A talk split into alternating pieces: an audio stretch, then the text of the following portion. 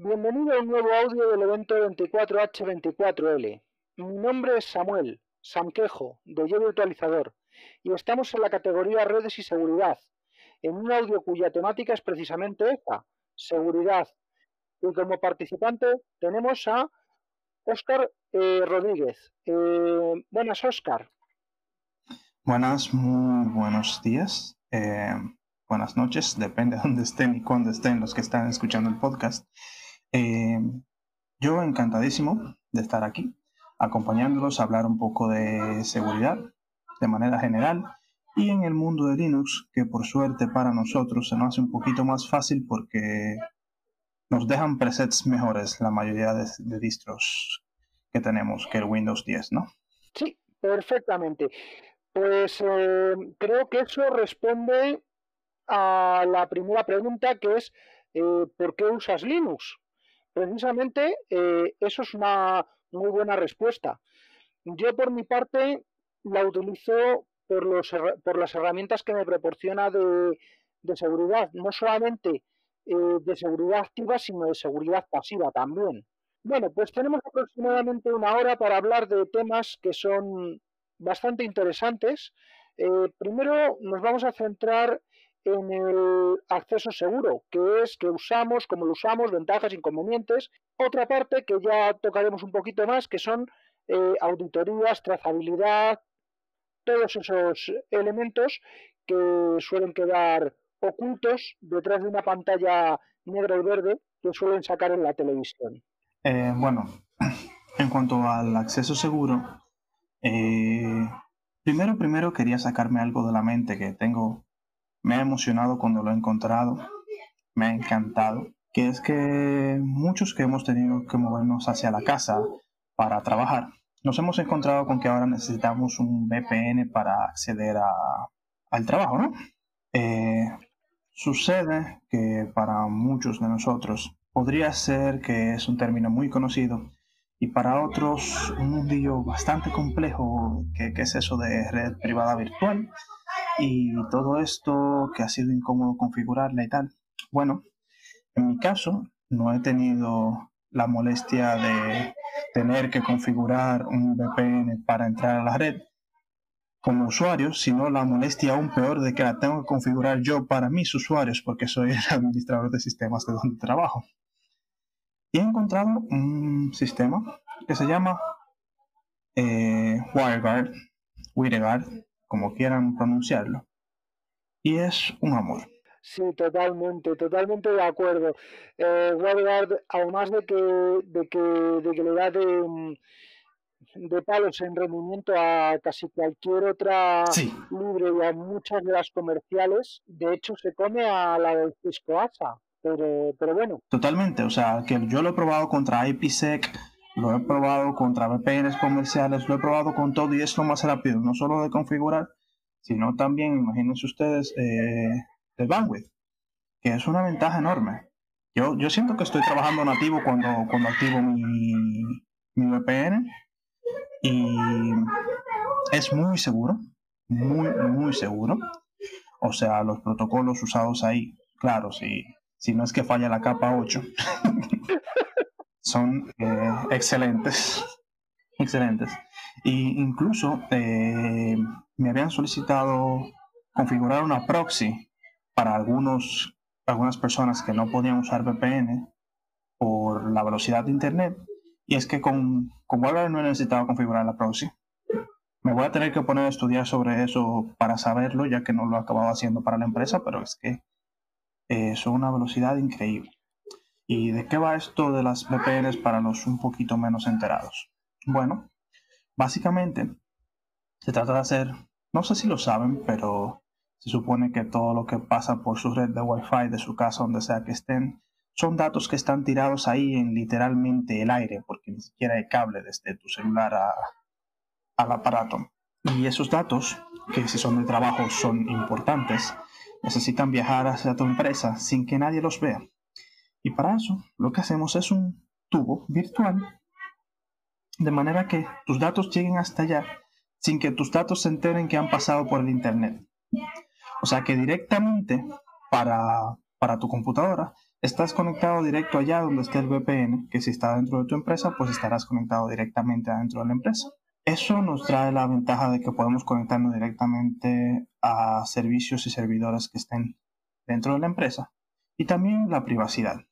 Eh, de forma más concreta, este tubo que les menciono no es más que un montón de criptografía con cálculo muy avanzado y que me aguó la vida luego de tomar cálculo 4 en la universidad, pero es muy importante. muy importante. Las curvas elípticas son, un amor. Eso sí que es un amor. Eh, definitivamente, gracias a los matemáticos por haber hecho el trabajo antes que los ingenieros. Ahora nomás nos toca traducirlo a código. Pero que son transformaciones matemáticas que nos permiten tener unas llaves para asegurar y abrir eh, canales de comunicación.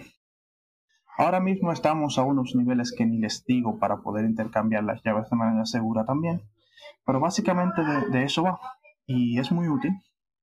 Por ejemplo, una utilidad mundana que le van a encontrar es que yo eh, me la paso viajando entre Estados Unidos y República Dominicana. Y he encontrado la gracia de que las series que veo están en un país o están en el otro. Y yo perfectamente en el aeropuerto estaba viendo mi serie tranquilo y cuando llego a Dominicana, ¡ah! No hay serie. Porque no la tenemos para Dominicana, no la tenemos para Estados Unidos. Ahí te averiguas.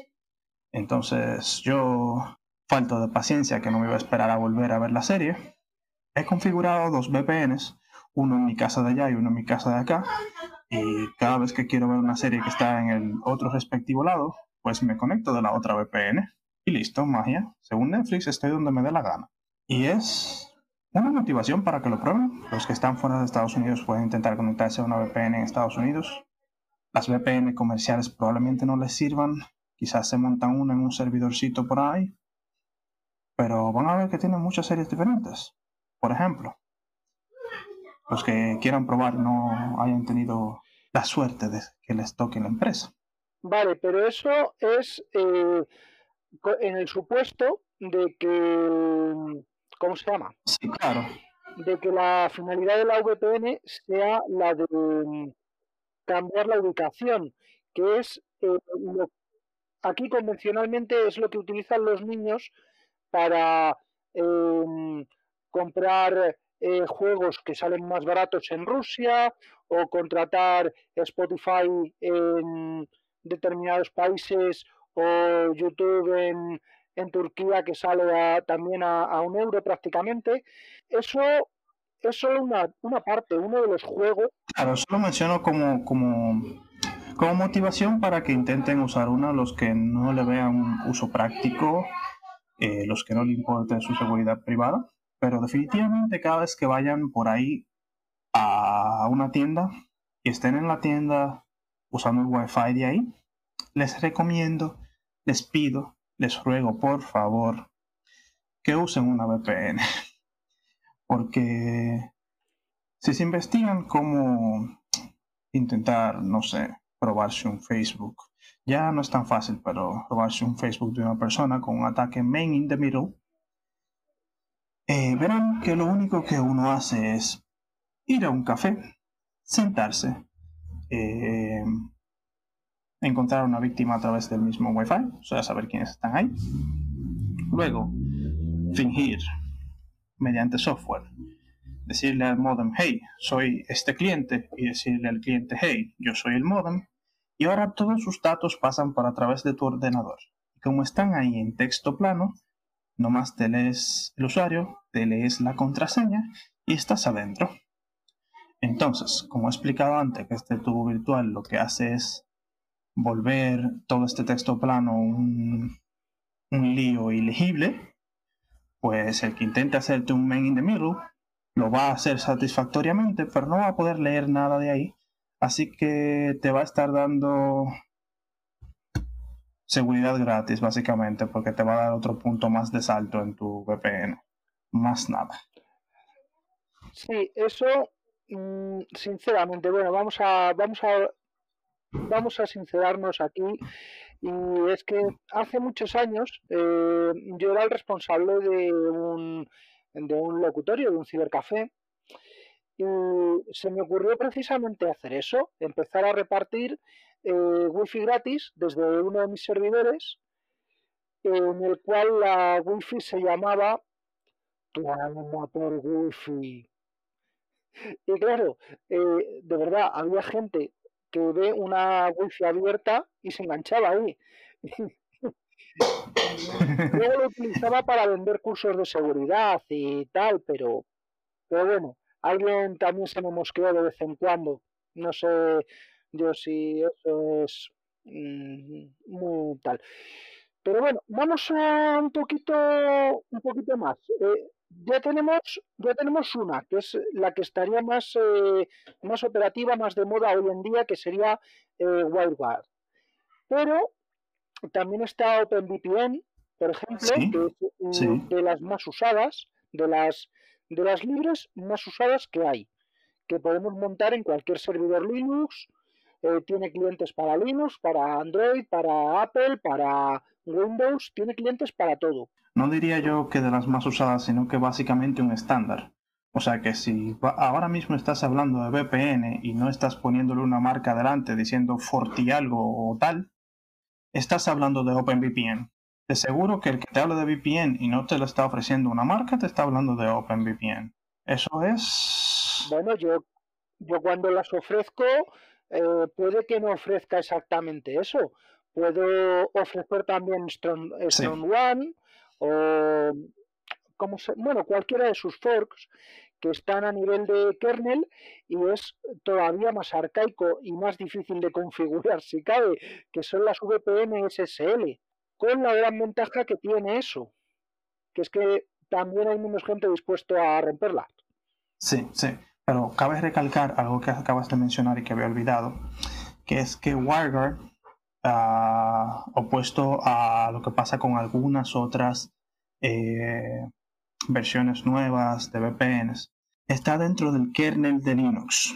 Esto es muy importante. ¿Por qué?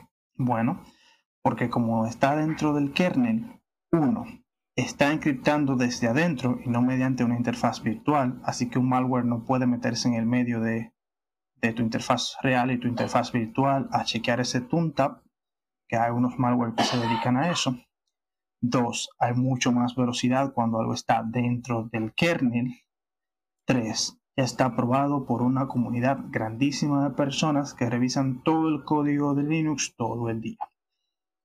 De manera que eso debería ser algo primordial para revisar, ya que bueno, quizás si usas Windows, WireGuard no esté dentro del tu kernel, perfecto, pero te aseguro que el servidor al que te estás conectando, de seguro que es Linux.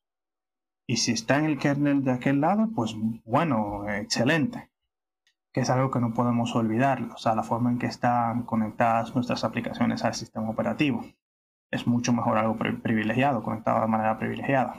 Efectivamente, es lo que siempre, lo que siempre he dicho desde, desde que trabajo con temas de virtualización. Eh, cuanto más privilegiado eh, sea el anillo, eh, más rápido va a ser. Pero también tiene la otra parte, y es que eh, cuanto más privilegiado, más nivel de seguridad tenemos que meterle para evitar que nos comprometan ese nodo. Sí, totalmente. Y esto es así, buah, recuerdo, recuerdo con mucho cariño los, los reventones que daba Windows NT por la decisión de meter el driver de la gráfica a nivel de, a nivel de kernel. Pero bueno, había que hacer eso bonito y, se hizo. Y 20 años después creo que ya ha quedado estable. Eh, bueno, pues ya tenemos OpenVPN, tenemos StrongOne, que es al fin y al cabo un, eh, un IPsec SSL. Tenemos todavía, o por lo menos yo conozco dos, em, dos tipos de VPN más que son la L2TP, ¿vale? La, el, protocolo de túnel de, capa 2, que se utiliza para, para unir redes. ¿Esta la has utilizado? ¿Cuál? Eh, eh, M2TP, Layer 2 Tunnel Protocol. Eh, la, la, he utilizado, sí, Layer 2, yo lo he utilizado, pero en prácticas de la universidad nunca lo he utilizado en entornos reales porque yo no administro mi propia red a nivel de capa 2 en la empresa. Pero sí que he utilizado. Y para los que tengan que administrar túneles eh, dentro de la empresa, eh, hay otro que sí lo utilicé en mi proyecto de grado, que son los túneles GRE, General Routing Encapsulation. No es VPN, pero sí es un nivel de seguridad muy bueno, de una encapsulación muy buena, y tiene unas velocidades que son que casi nativo, es como si no estuvieran ahí esos túneles. Son excelentes si ustedes tienen que dentro de su empresa usar, por ejemplo, túneles SSH, túneles de Secure Shell para enviar data. Eh, como ya sabemos, el SSH está más bien pensado para enviar eh, puros comandos, no data, así que se pone algo lento a veces y podrían cambiar a túneles GRE que también están dentro del kernel de Linux de manera nativa. Y eso les podría solucionar la vida mucho más fácil que WireGuard dentro de la empresa si están on-site, o sea, si todos los equipos están conectados físicamente. Sí, yo los túneles, los túneles, bueno, perdón, el encapsulamiento GRE eh, lo utilizo cuando tengo un, dos sedes con el mismo direccionamiento y los tengo que unir por VPN. Ahí es donde lo, es la única, la única aplicación práctica que le doy yo hoy en día. me, lo, de hacer túneles con G me lo apunto porque eh, sí utilizo bastante, bastante, bastante túneles SSH y, y, bueno, pues habrá que estudiar. Nos queda el último, ¿vale? Que es el que, el que, el que te voy a, te voy a pedir, por favor, que expliques eh, por qué no se debe utilizar, que es el, el PPTP, el Point to Point Tunnel Protocol. El, PT, Point to Point Tunnel Protocol. Eh, bien. Yo nunca lo he utilizado en mi empresa. Nunca, nunca, nunca. Solo lo utilicé en prácticas de la universidad. Entonces, no les voy a traer eh, así de que razones técnicas por las que no usarlas, pero sí, curiosamente, que la vez que lo utilicé fue durante las clases de seguridad informática. Resulta que las, comenzando porque las llaves por defecto que tiene Cisco, por ejemplo, para decir marcas, porque al menos en mi país es lo que más se usa, eh, son muy débiles. Y si usas este protocolo para, para tunelar, el profesor nos dijo que si podíamos intentar vulnerarlo y yo en lo personal al otro día lo tenía resuelto. O sea, el manejo de llaves me parece terrible en la mayoría de implementaciones y se puede abrir inmediatamente además de lo tedioso que es de configurar y que dependiendo del sistema de red que tengamos da una convergencia terrible. O sea, volver a levantar una red con este protocolo no nos da unos tiempos óptimos que digamos, ni, ni mucho menos. Pues perfecto. Mm, sí, yo solamente era decir, bueno, vale, es que el protocolo es muy viejo, está roto y, tiene un hack pasivo. Sí, está. Pero, sí, me quedo, me quedo con, tu idea de, proponérselo a los alumnos como, como práctica de cómo, de cómo vulnerar un sistema de comunicaciones. Eh, antes de, saltar aquí los túneles y eso, ya que me dijiste que ibas a probar los túneles GRE, Quería decirles que en mi proyecto de grado estábamos usando túneles anidados y cuando estábamos haciéndolo sobre SSH a cuando lo pasamos a GRE conseguimos subir el performance un 450%. De manera que no estoy hablando de que es un poquito más rápido, es monumentalmente más rápido al menos con, la configuración que teníamos nosotros. O sea, yo me asusté de la capacidad que consiguió el proyecto cuando lo cambiamos a GRE. Impresionante. Bueno, pues eh, nos toca nos toca saltar a lo siguiente y lo siguiente van a ser los proxies, que tienen mucho que ver también con eh, con los túneles, ¿vale? Porque con un túnel SSH podemos levantar un proxy SOX y navegar a través de la IP remota, pero tienen más utilidades. Eh, ¿Tienes alguna utilidad por ahí? Eh, los proxies, eh, básicamente, se tratan de un lugar que podemos saltar antes de ir a la dirección a la que queremos, ¿no? O sea, si que yo quiero ir a Google, pero por alguna razón eh, me tienen a mí prohibido ir a Google por mi conexión a Internet, pues yo le digo, ok, yo voy a ir a Google a través de un proxy.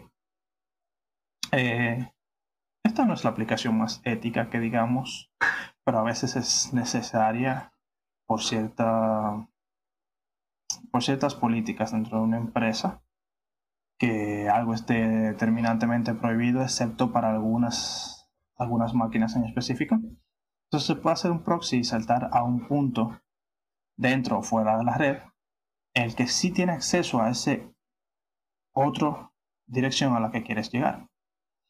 Es como un desvío en el camino. Entonces, muchos usos de los proxies, eh, no solamente para, para, como les dijo Samuel, también tienen que ver con, unas soluciones híbridas de proxy. Porque, por ejemplo, eh, había utilizado un software que hace que a ciertos equipos le configures como proxy un equipo central, pero luego en realidad no funciona como proxy, sino que funciona como balanceador de cargas entonces, si un montón de gente quiere ir a, una, a un servidor en específico, pero le configuras ese proxy, el proxy, cuando se dé cuenta de que uno de los servidores está muy ocupado, comienza a enviar datos hacia otro. Entonces, esa combinación de proxy load balancer es muy útil porque no tienes que configurar un load balancer un servicio así eh, directamente en, el, en la terminal del usuario, sino que solamente necesitas configurarle proxy, que es una configuración que es muy, muy disponible en la mayoría de equipos, o sea, todos los sistemas operativos tienen alguna manera de ponerle un proxy y todos los navegadores también. Y luego te encuentras con el caso de Firefox que ignora vilmente al sistema operativo y tiene su propia gestión aparte. Bueno, en fin, Firefox es otro mundo. Sí. Firefox tiene algo que me ha encantado que hay que mencionarlo. Estaba esperando un poquito más tarde para los main de middle portales cautivos, aunque ya los mencionamos. Y es que normalmente podemos tener VPNs, proxy, esto, lo otro, todo lo que sea del mundo. Pero eh, cuando queremos acceder a google.com, en realidad eh, la computadora no sabe dónde está google.com. Así que le pregunta a unos servidores que hay en Internet, que hay muchísimos, que son los servidores de DNS, Domain Name Server, y ellos les responden, hey, Google está en esta IP para ti. Y luego tu sistema operativo se conecta mediante esa IP, o sea, se conecta a esa IP y ahí obtiene eh, Google. Pues sucede que este servicio de ir a preguntar que a dónde están las cosas, como todo, los hackers lo han vulnerado y en lugar de estar haciéndote un main in the middle, esto o lo otro, lo que hacen es ponerse en el medio, decir que ellos son el DNS, y luego cuando preguntas, hey, ¿dónde está Google? Te dicen, ah, sí, aquí, en esta página falsa, ven, entra. Y luego vas tú y te lo comes creyendo que es Google y acaba siendo hackeado. Pues Firefox ha implementado un sistema que se llama DOH, o sea, DNS over HTTPS, DNS sobre HTTPS, HTTP seguro. De manera que ahora eh, la gente no puede saber qué preguntaste, o sea, ni siquiera puede saber qué páginas quieres acceder y tampoco puede fingir que ellos son el DNS. De manera que ahora tu DNS también está seguro. Es algo que quisiera haber implementado en todos los sistemas operativos de manera general, pero hasta ahora quienes tienen la mejor implementación de esto es el navegador de Firefox y tiene una funcionalidad hermosa. Sí, la conozco, DNS over HTTPS, DNS over IP. Son las dos implementaciones. Yo tengo la de DNS over IP de Cloudflare en, en un servidor doméstico aquí con, con P-Hole, eh, con lo cual mm, todos mis dispositivos en casa se conectan a mi DNS local que se conecta securizado a Cloudflare. Si ya Cloudflare quiere vender mis datos, eso ya es otra cosa. Pero por lo menos conseguiré que nadie pueda o casi nadie pueda interceptar las peticiones por el camino. Porque aparte de eso, eh, por mucho que securicemos, por mucho que eh, queramos, no solamente están los, los, malos por medio, sino también están los buenos. Eh, me imagino que conoces lo que es el SNI. El SNI está en las cabeceras de petición del paquete cuando se le pide un, nombre antes, se le, pide al, DNS un nombre antes del, em, de la negociación TLS, de la negociación de HTTPS, eh, tu operadora o las fuerzas y cuerpos de seguridad del Estado pueden saber qué es lo que has pedido antes de, de realizar ese, ese handshake, con lo cual podrían simplemente teniendo eh, la petición en el SNI, podrían denegarla sin tocar DNS, sin tocar origen, sin tocar destino. Pero bueno, eso ya es otra, otra historia. ¿Lo podrían hacer los malos? Mm, tendrían que gastarse dinero a nivel de un estado. Sí, sí. Y que, bueno, eh, precisamente Firefox lo hizo pensando en casos como es en China, que el gobierno estaba utilizando esta técnica de spoofing de DNS para saber dónde estabas navegando independientemente de que tengas VPN o no, ya que muchas VPNs permiten que, tu DNS viaje por afuera. Y eso estaba causando bastantes problemas a muchas personas.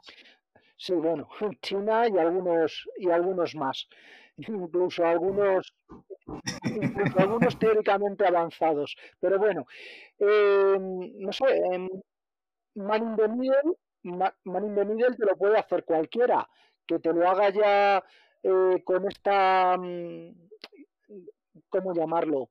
Em, con estas florituras, eh, pues ya tiene que ser a, a nivel de estado prácticamente.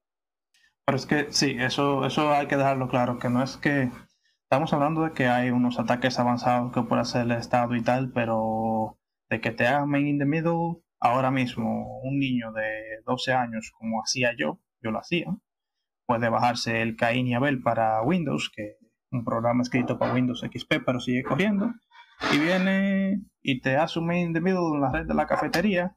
Y bueno, Facebook no se va a ir porque ya usa HTTPS, pero total que te conectas a tu banco que no es muy seguro o a la red de la empresa y ahí tienes tu contraseña y como seguro tú usas tu misma contraseña en todos los lados, adivina qué, ya, hackeado estás. Efectivamente, ese es el problema, la capa, la capa 8 y la manía de usar la misma contraseña para todos los sitios. sí, que sí. Pero bueno. Eh, utilicen, utilicen un administrador de contraseñas, por favor. LastPass es muy bueno. Presente por un año. Voy renovando cada, cada, ¿cómo se llama esto? Cada Black Friday voy renovando. yo, yo tengo el gratuito y aún así es en LastPass al menos, hay otras marcas, pero el LastPass el gratuito es suficiente para mantener sus contraseñas ahí y, y, más nada. Pero es que probablemente no necesiten más nada. Sí, usuarios más avanzados pues se podrían tener, yo qué sé, eh, un, un KeePass sincronizado con, eh, con o Syncing contra alguna de las nubes o contra su propia NAS, incluso con... Eh, no sé, había un proyecto de un Docker que levantaba un gestor de contraseñas compatible con, con el cliente de KeePass Mobile y de, y de KeePass X.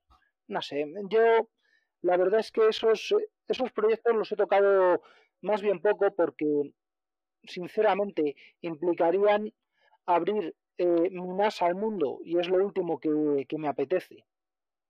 Sí, eh, eh, tengo un, tengo un conocido en un grupo de, en el que aprendemos Bash, que se ha hecho básicamente el gestor de contraseñas con los specs de seguridad más pesados que yo haya visto en el mundo.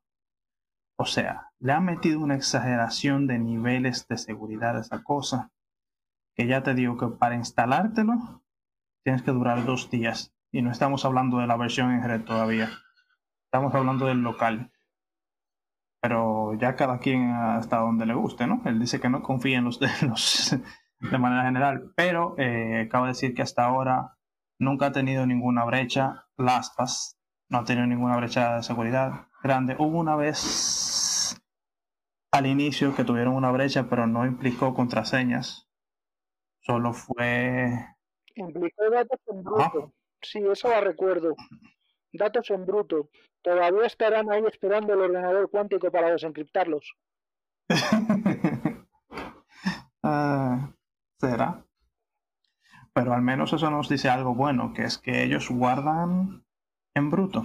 Porque incluso a Facebook lo han hackeado y le han sacado bases de datos con contraseñas en plano. O sea, figúrense un punto TXT que dice el correo suyo y su contraseña en uno al lado del otro. Así. Yo lo pienso y no, no, no se me ocurre cómo se Esos son los clásicos usuarios del post-it. Pero bueno, pues eh, no sé, vamos a seguir dándole un, un, par de vueltas a ver si podemos terminar de, de, de intentar securizar al usuario. Eh, porque de la mano del man in the middle, ¿vale? Porque está en el man in the middle que hemos contado que es, oh, te van a robar todo, o, o el morning de middle de hola, me llamo portal de la empresa tal. Si quieres acceder a internet, mete aquí tus datos. Esos son portales cautivos. Oh, phishing. No, portales cautivos. No, el phishing le vamos a dejar para más adelante. Sí, no, eh, sucede que al menos cuando yo estudié seguridad, eh, todo lo que finja ser una comunicación oficial cuando no lo es, está reclasificado dentro de phishing. Ya, ya les ha llamado la curiosidad que yo diga esto a otras personas antes, pero es que es la misma idea, sea una, un portal cautivo, o sea, en tu correo, alguien te diga, hey, yo soy tu banco, se ha perdido tu contraseña, por favor, dale este link y ingresa de nuevo. Mm, vale, Vale, venga, vamos por ese, vamos por ese, por ese camino, porque el portal cautivo que yo me refería es el, que vas a necesitar para mm, saltar a los servicios de tu empresa. Es el que, el que nosotros montaríamos para dar servicio a nuestros usuarios. Es la entrada de nuestra intranet. ¿El, oficial? no, no, no robado. No, no, no. Eh, Sí, bueno, en ese caso. sí, el, el manning que hago yo eh, para que los usuarios puedan llegar a la aplicación de, de las horas o la aplicación de, de, nóminas o la aplicación de, de, pues eso, al, y al correo y a, y a demás historias. No, vamos, vamos con el otro porque es lo que contaba al principio. Yo cuando tuve el locutorio, eh, me monté el punto de acceso de tu alma por wifi y ahí lo que hacía era, pues a veces me daba por levantar eh, sitios falsos que obtenía con un wget, modificaba un poquito el HTML, lo levantaba con un, con un Apache dentro y la gente ahí dejándose sus, sus credenciales de acceso. A eso es a lo que te referías con, con phishing.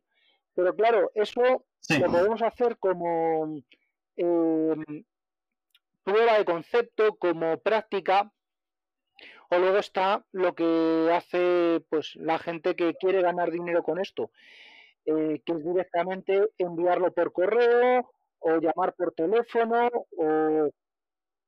No, no, no, eh, se, puede sacar ventaja. Mira, eh, cuando estábamos en prácticas de inalámbrico, en mi universidad les encanta a los profesores la seguridad. Entonces, entre las prácticas hubo una muchacha a la que el profesor le solicitó que haga un Evil Dream, o sea, haga un, una red Wi-Fi con el mismo nombre SSID que el de la universidad, pero con buena potencia, de manera que los ordenadores comenzaran a cambiar hacia la red de ella. Y luego ponía un portal cautivo falso igual al de la universidad y por ahí te podías robar las credenciales. Y esas credenciales funcionan para poder ver todas tus cuentas académicas, hacer cargos de impresión a tu nombre, eh, cancelar pagos de la universidad, quitarte materias. Entonces ya imaginarás el desastre que podría ser eh, un sistema como ese.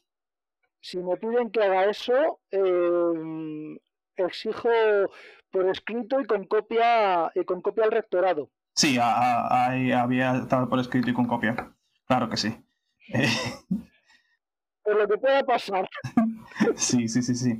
Y de hecho, justamente después de eso, eh, ya que el que nos daba eso era encargado de las redes de la uni, él lo pidió porque quería que alguien intente vulnerarlo de una manera diferente, ya que él había puesto varios sistemas de seguridad para evitarlo.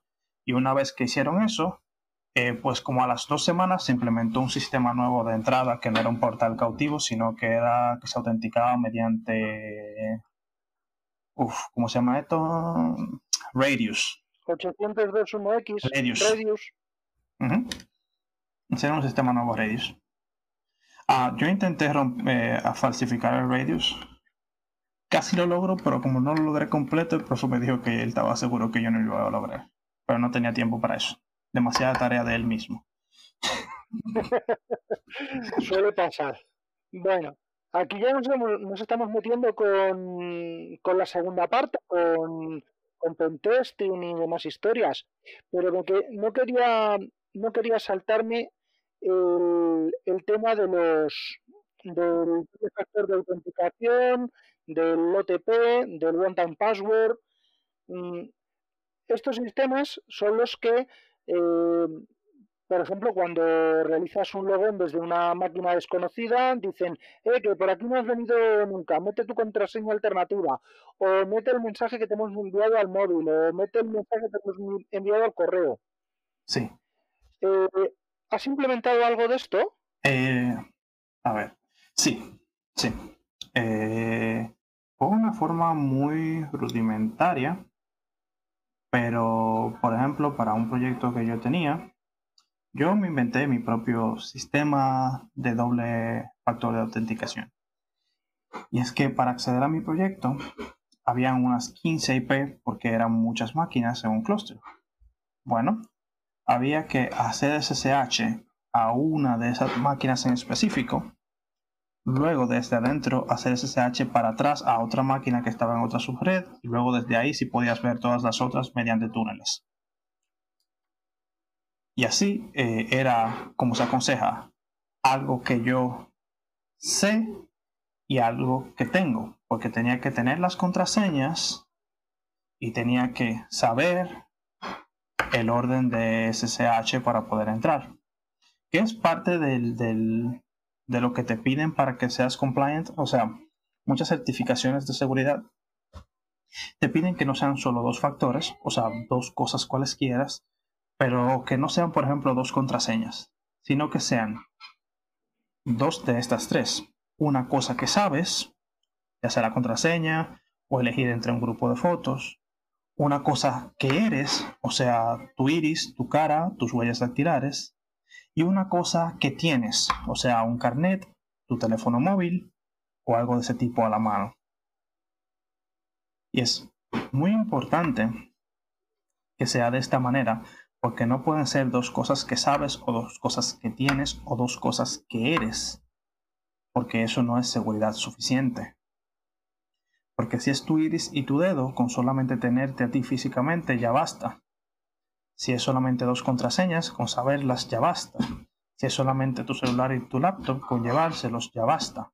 Pero tener lo que sabes y lo que tienes, o lo que tienes y lo que eres, ya es otro asunto mucho más difícil de conseguir. No sé si, si queda muy claro, así lo piden en varias certificaciones. Es la mejor definición de elementos de seguridad que he escuchado en mucho tiempo. Y estoy con certificaciones ISO y tal que no lo dejan así de claro. Eh, efectivamente, unas serían eh, sistema de contraseña tradicional, el otro sería la biometría y el tercer elemento serían los, eh, los mecanismos de... De tu FA, de dos factores. Sí. ¿Perdón? Sí, precisamente. Eh, que los mecanismos a los que normalmente llamamos dos factores, que son los que tenemos. Una tarjeta de claves, un celular que nos llegue mensajes. Sí, o una contraseña que te llegue por un mensaje desde el servidor, que es el, pues el one time password o, o, las claves aleatorias de un, de un token RSA. Sí, efectivamente. Eh, para mí Perfecto, porque yo, más allá de implementarlo de que mi servidor detecte un acceso en, en el apache.log y diga a Exim, Exim, manda un correo. Eh, pues creo que más allá de eso no, no digo mucho. A nivel profesional sí, eh, a nivel profesional eh, Zero Out o... ¿Cómo se llamaba el otro? El de Google. Zero Out es el de Microsoft, el de Google no me acuerdo cómo se llama. Pues los dos los tengo implementados con éxito. Mm, no, me terminan de gustar porque expongo demasiadas cosas a demasiada gente. Pero sí, eh. he tenido ese problema antes en, donde trabajo están, o sea, la política general de la empresa es que todo debe ser open source. Todo.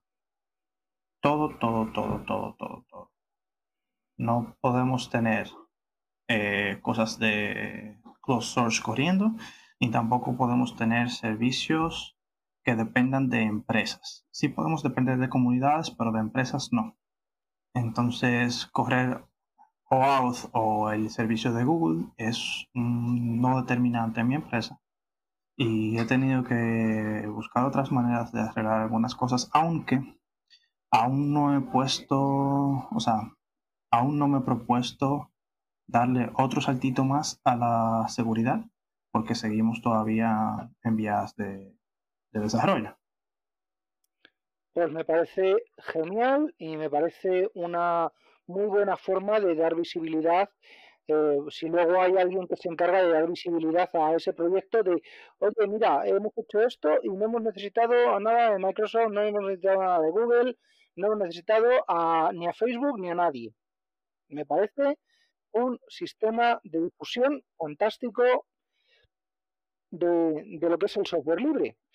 Mm, si os está funcionando, además, os estará funcionando eh, bajo vuestros propios... Eh, sí, desde maravillas. Sin nadie que os diga cómo tiene que funcionar. incluso eh, comparando con otras empresas que sí dependen. No sé si recuerdas hace, hace unos días que se cayó Amazon, se cayó medio Amazon. Sí. Entonces. Todos los, gringos estaban con, con su disfraz de, de, Halloween de una nube y la nube por los suelos, pobrecitos. No me funciona el rumba, no me funciona el. Ah, pobrecitos. Es lo malo de centralizar toda la toda la arquitectura de red en un solo en un solo punto. Sí, entonces tenemos varios, o sea, toda empresa debería tenerlos y tenemos varios servicios que están en diferentes eh, servidores, o sea, en diferentes locaciones. Aunque es un proveedor de red, estamos en diferentes locaciones. Pero ya te imaginas tú que a pesar de estar en diferentes locaciones, dependiésemos de Facebook. Y Facebook se cae. Ya de qué nos vale el backup propio si eh, Facebook no tiene backup, por ejemplo. Pues efectivamente no sirve de nada. Entonces son bueno, que cada quien tiene sus cosas, porque también está el hecho de que a veces depender del otro hace que el desarrollo sea más rápido. Pero conlleva sus desventajas. Vale, bueno, pues nos hemos alargado con esto y nos va a quedar muy poquito tiempo para eh, tema de auditorías, trazabilidad. Em, ¿Es posible utilizar Linux para pentesting? qué herramientas tenemos, qué sistemas de, penetración, qué sistemas de defensa hay. Pues, mm, por ejemplo, todos conocemos Kali, por ejemplo, es la más conocida. también has nombrado antes a Caín Abel, que sería el equivalente a mucha distancia y, crucificado por todos los antivirus, pero bueno, sería el equivalente en Windows. Eh, Fedora también tiene una suite de, eh, ¿cómo se llama esto? De seguridad bastante, bastante potente, bastante decente. Mm, no sé si me dejo algo en el... Eh, ¿Me dejo algo por el camino? Sí, pero ¿cómo te digo? Desde dos puntos de vista y en, ambos te, dejas un poco. Eh, yendo por el punto de vista de herramientas en específico, eh, cabe destacar de que no solamente está Kali, que Kali no es muy bueno como sistema operativo de uso diario. No, para nada, por Porque ya veo, veo, dos o tres personas, dos, dos o tres personas que lo tienen, pero entonces hay otras distros orientadas a seguridad. Por ejemplo, está Black Arch, que es un Arch Linux, pero con herramientas puestas arriba que tienen seguridad, que es mucho más estable. Eh, y está Parrot, que tiene muchas más herramientas que Kali, pero entonces es menos estable aún. Y que en general los que usan Linux y dicen, ok, me quiero entrar al mundo de la seguridad, no cambien de distro. No cambien de distro que es algo que pasa en general a toda la comunidad de Linux, que de repente quiere hacer tal o cual cosa que ve en otra distro y se cambia. No es necesario. Todo lo que tú quieras instalar que esté en Kali se instala en tu máquina igual. Que Linux es... GNU Linux te permite hacer lo que quieras. O sea, ahora mismo arrancas tu terminal, sudo apt install en map y ya tienes el map ahí y puedes mapear tu red completa. En mi caso sería DNF install, pero bueno, y en mi caso, en mi caso sudo pacman, pero que es que la más común es apt. Bueno, pues eh, no sé, mm, se me ocurre, mm, vamos a ver qué, opciones de defensa tenemos. El SIEM, por ejemplo, sería un correlacionador, un centralizador y correlacionador de logs. Eh, los logs son la parte más importante eh, de auditoría que tenemos en un sistema. Entonces, la idea de mandarlos eh, de varios servidores a un, a un RSysLog y que de ahí tire un sistema SIEM es bastante es bastante llamativa. Mm, llamativo por el hecho de que se usa menos de lo que se debería y navegar por eso me navegar por las bases de datos que genera eso es una, una locura entrar ahí. No, no, no, no, no. A mí me ha solucionado la vida. hemos tenido experiencias diferentes, pero, pero vamos allá. Yo he instalado un Elk Stack, o sea, Elasticsearch, Logstash y Kibana. Sí, lo conozco, ELK, sí. El asunto ese es hermoso porque desde que me sale un error, en vez de abrir 8 terminales como hacía o 10, me tiro para el ELK, le digo muéstrame nomás lo que diga error y ahí está. Muchas gracias, excelente, perfecto. Que es un reto configurarlo tú mismo y tal, y sí, pero desde el punto de vista de gestión, no solo para seguridad, sino para cualquier otro caso, es hermoso. También tengo configurado, por ejemplo, yo puedo ver un mapa, más o menos, o sea, no lo tengo en mapa, pero lo tengo por geolocación, de cuáles son los países desde, lo que, desde los que me están atacando. Y si veo que, es, que un país está pasando de contento, puedo bloquear esa región de IP. Y ya, sin tener que estar bloqueando IPs individuales. Aunque, aunque, eh, lo que implementé último ha sido SSH Guard, que es Parecido a Fail to Ban, pero no está hecho en Python, que no soy muy animoso con Python. Está hecho en C, está muy bien implementado. Y utiliza los IP tables SSH Guard. SSH Guard. SSH Guard. Ah, sí, vale. Sí, vale, tiene menos, tiene menos, menos complicación y se centra en el SSH. Vale, yo Fail to también lo utilizo para engines o para eh, para quien intenta sondear, sobre todo en servidores web. Ya, ya, tiene, ya tiene más opciones. Yo no las uso todas, pero tiene más opciones SSH Guard. Creo que protege FTP, SSH, Nginx, ¿qué más? No recuerdo, tiene varias. Vale, yo, yo solamente la conocí cuando, cuando esto se trataba de, un proyecto de, de cuatro de, de, cuatro minutos contra Uf, UFW y solo para Ubuntu. Digo, mira, chavales, eh, extenderlo y será útil y, o, o, quedaros cerrados y no será útil para nadie. Pero bueno. está, está, enorme. De hecho, funciona como con ocho backends diferentes. Funciona con NF tables, IP tables, de todo. Sí, sí, sí, eso será ahora. Yo te estoy hablando hace. cuando, cuando lo vi? Hace tres años. Me imagino. Hace tres años ya. Me imagino pues eso, que les dejé por ahí una notita y veo que, han abierto los ojos, me parece, me parece genial. IP tables eh, versus NF tables versus UFW, Firewall D, eh, ¿cómo se llamaba el otro? Eh, Shortwall, Shoreline. Ok. Eh... ¿Qué, tienen, ¿Qué tienen de bueno todos estos? ¿Cómo te digo? He usado son todos cortafuegos, ¿no? Sí, he usado NFTables y IPTables mucho más que los demás. Definitivamente en cualquier servidor que tengas vas a necesitar IPTables puesto ahí porque hay programas que dependen de él. Entonces yo estoy muy en contra de bloatware, que es poner 15.000 cosas que hagan lo mismo. Y ya que IPTables y NFTables tienen cross compatibilidad y hay muchos programas que lo necesitan, pues yo acabo utilizando iptables casi siempre.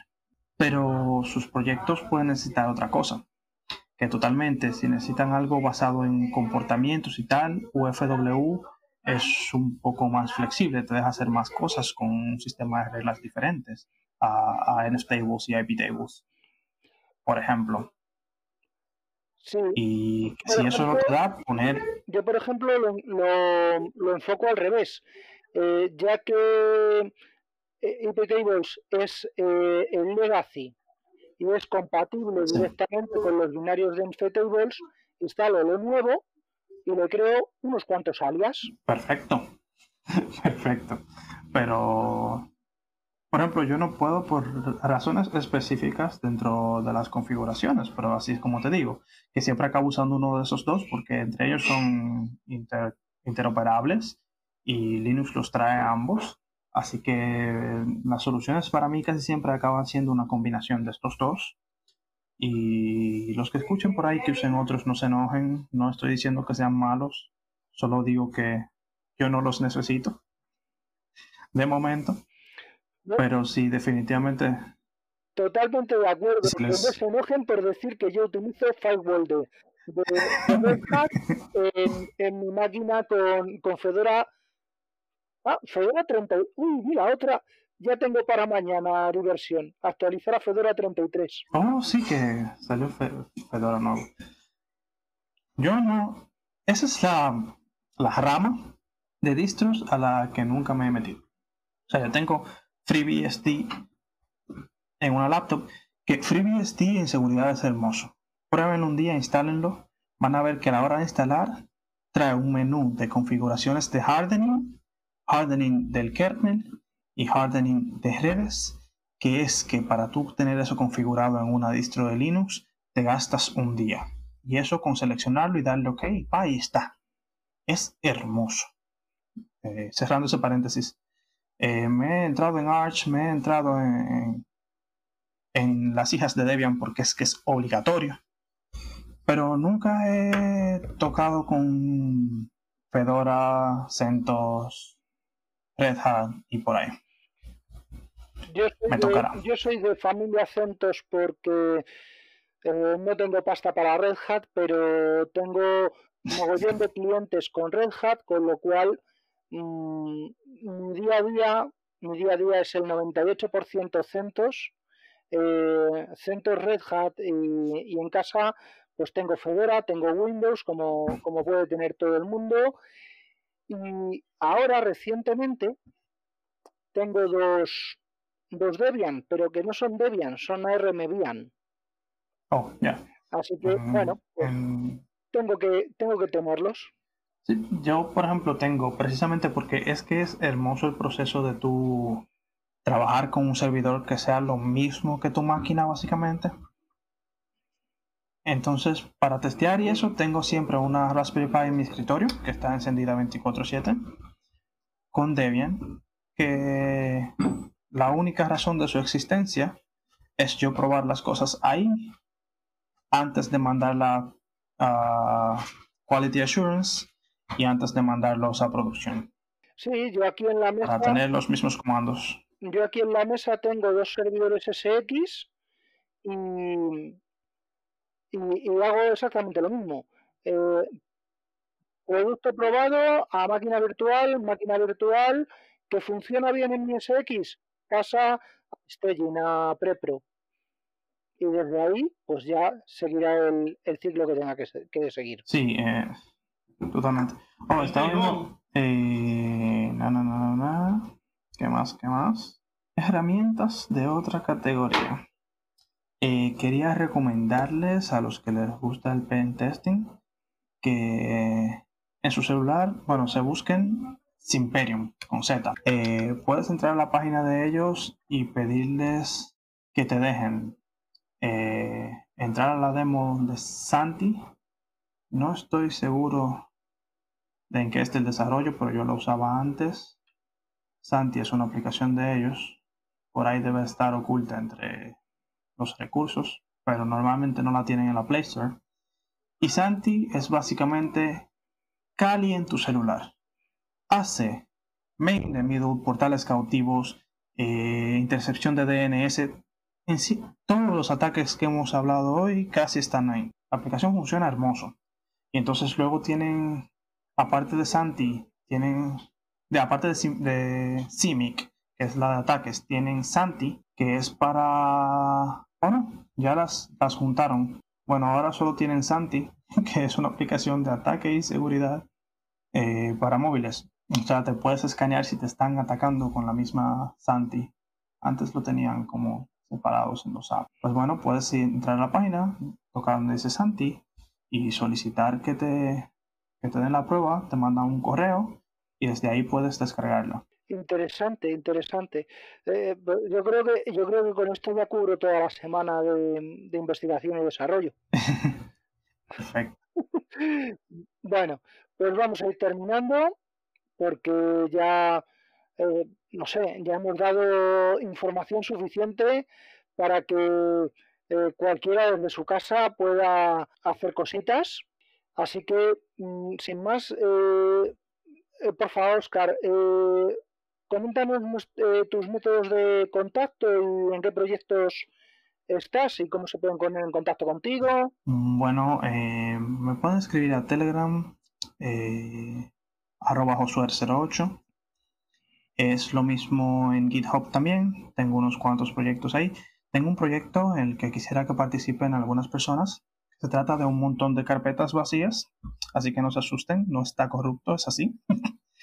en esas carpetas hay nombres de ideas de proyectos para aprender cualquier lenguaje. Entonces la idea es que si te interesa uno de los proyectos, aparte puedes ir aprendiendo GitHub, me haces un fork, luego un push, ahí vemos tu proyecto, eh, nos vamos haciendo push entre todos, eh, modificando proyectos ajenos y tal. Ya tengo unos cuantos amigos que han hecho unos cuantos proyectos. Yo estoy aprendiendo Go ahí ahora mismo. Unos amigos están en C, otros en Java, y que se pasen por ahí. Eh, luego, luego, creo que eso es lo único que tengo así de público, mi, mi Telegram y mi GitHub. Pero también tengo la página que está en desarrollo, de josue.xyz, que es solamente un landing page con un poquito más de contacto sobre mí. josue.xyz. Bueno, creo que ya. Perfecto. Pues con esto finalizamos este audio. Recordad nuestra web 24h24l.org, en Twitter 24h, 24h20, 24h24l. 24h24l1 en Mastodon 24H24L y canal de Telegram evento 24H24L. Un saludo. Nos vemos.